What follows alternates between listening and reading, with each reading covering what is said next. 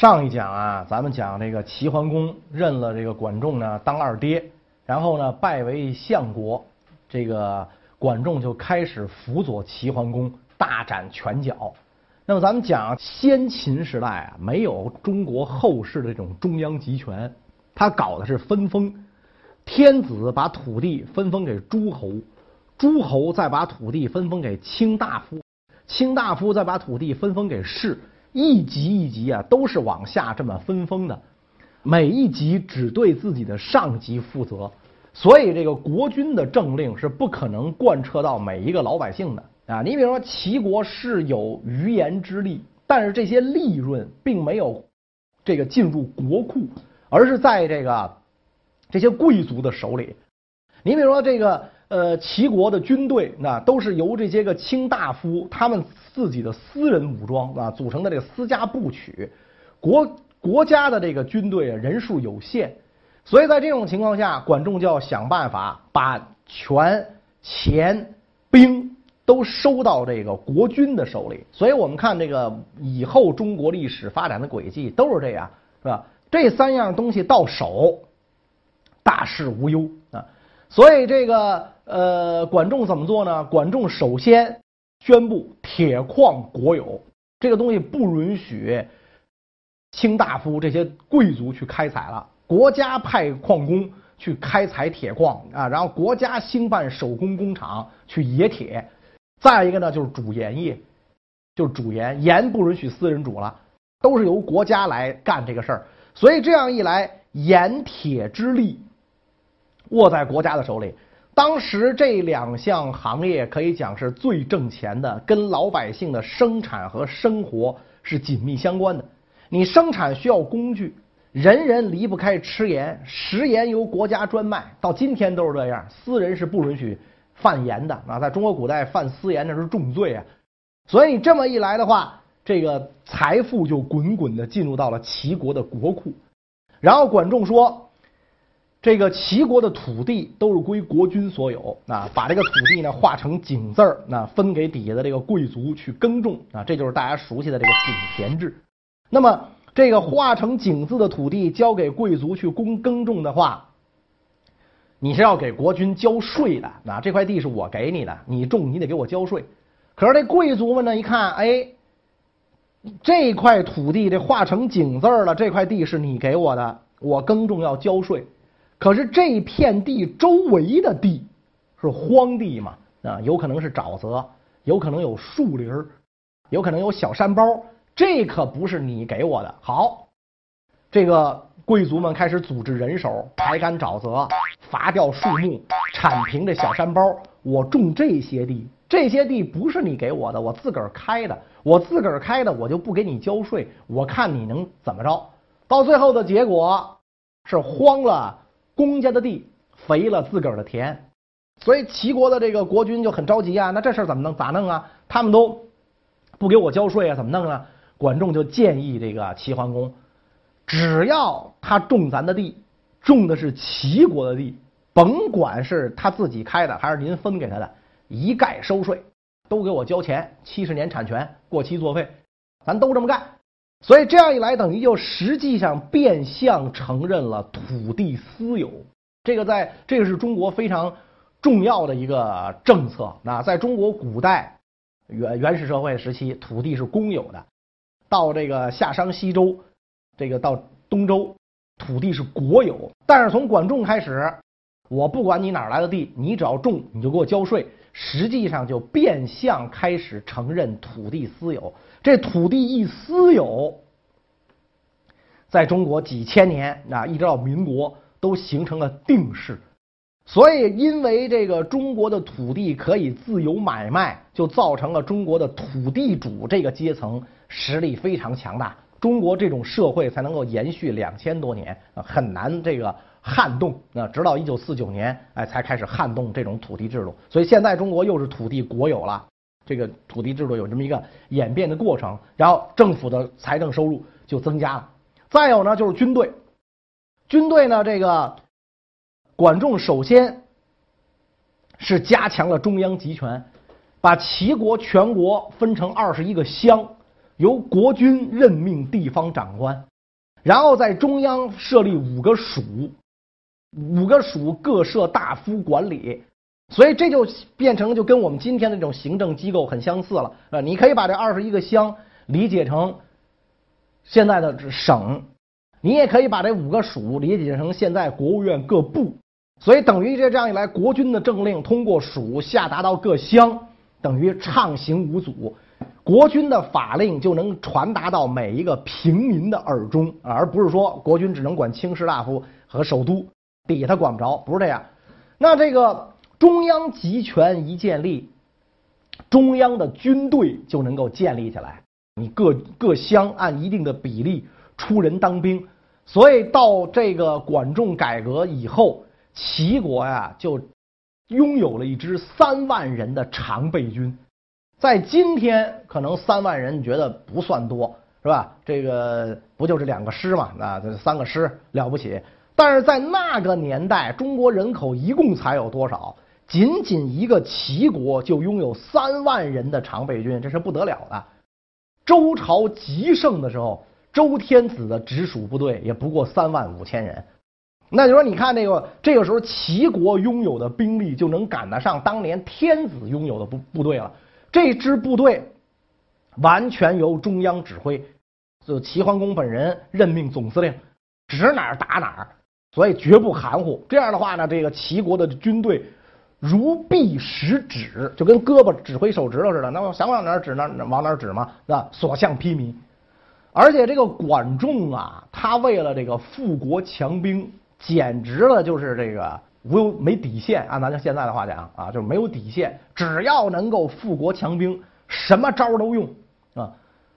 管仲可以讲啊，在中国历史上是妓院的祖师爷啊。所以这个如果要妓院要供行业神，可能就得供管仲。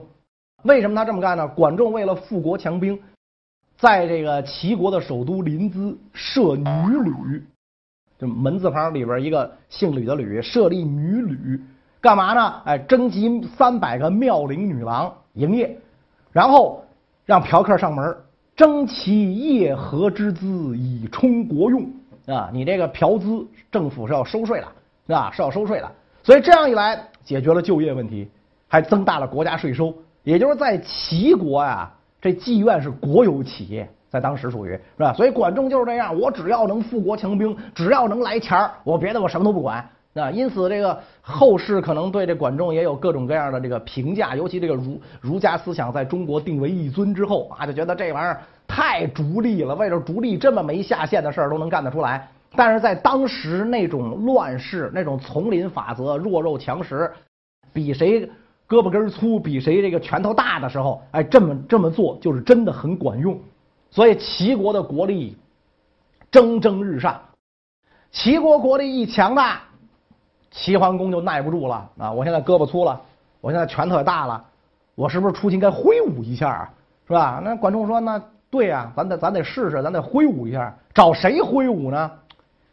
鲁国点儿背，谁让你挨着我的？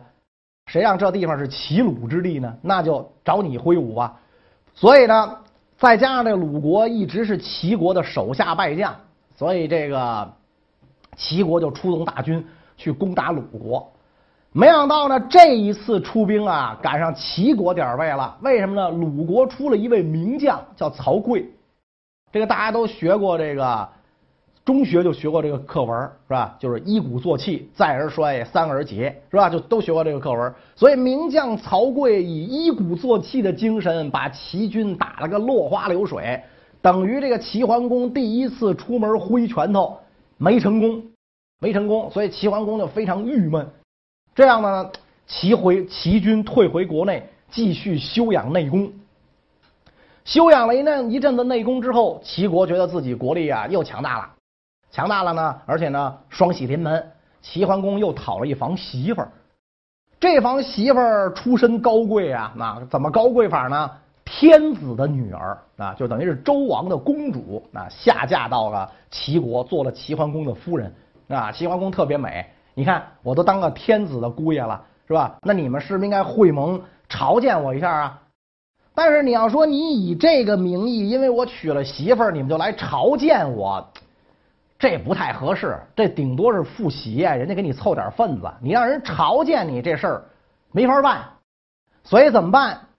这个齐桓公得找借口。哎，终于这个齐桓公啊找到了一个很好的借口，找一什什么好借口呢？宋国当时发生了内乱，国君被杀，很多大臣遇害，然后齐国出兵帮助宋国呢平定了内乱。扶立这个宋桓公登基，因此这个宋桓公很感激齐桓公。齐桓公说呢：“你看我救了你了，你得给个面子吧？你咋给面子呢？咱会个盟吧。会盟的意思呢，就是你承认我是老大，好不好？”宋桓公说：“那这个是应该的呀，是吧？你救了我了，我当然得承认你了。”所以宋桓公和齐桓公就联合发出了倡议：“我们要会盟。”没想到啊，在当时是这样，只有天子有权利大会诸侯，诸侯是没有这个权利的。因此，齐桓公的这个举动被天下诸侯看作是僭越，除非是天子授予你这个权利，我不干这事儿，我委托齐桓公来干。但是天子没有这个授权，因此除了宋国之外，只来了仨摆不上台面的中原小国。齐桓公一看。自己想搞一个很大的阵仗，结果呢，就来了几个小国，连鲁国都没来。这齐桓公就觉得丧不耷拉眼的啊，很臊得慌。但是毕竟来了四国，那算上自个儿也五国了，在八百诸侯里也占到一定的比例了。虽然这比例可以小到忽略不计，所以齐桓公就觉得，哎，可以这个会盟了。在会盟的时候呢，诸侯要歃血为盟嘛。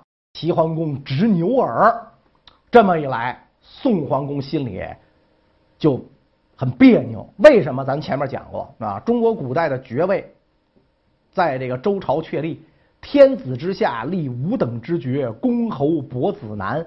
这个宋国，咱们讲是商纣王的，是商朝贵族微子之后。啊，当年这个武王分封的时候，为了搞统战，笼络先代贵族，所以宋国的贵族是公爵，宋国的国君是公爵，而齐国只是侯爵。所以宋国觉得我比你爵位高啊，我是公，你是侯啊。要是这个会盟执牛耳，也应该是我呀，你算哪棵葱啊？所以没等这会盟结束，这宋桓公就闪人了啊，就溜了。齐桓公这一下是勃然大怒。你你说你这叫寡人的面子往哪儿搁呀？所以这个后来说齐桓公曾经九合诸侯，九次召集诸侯会盟，这次不成功的也算是第一次。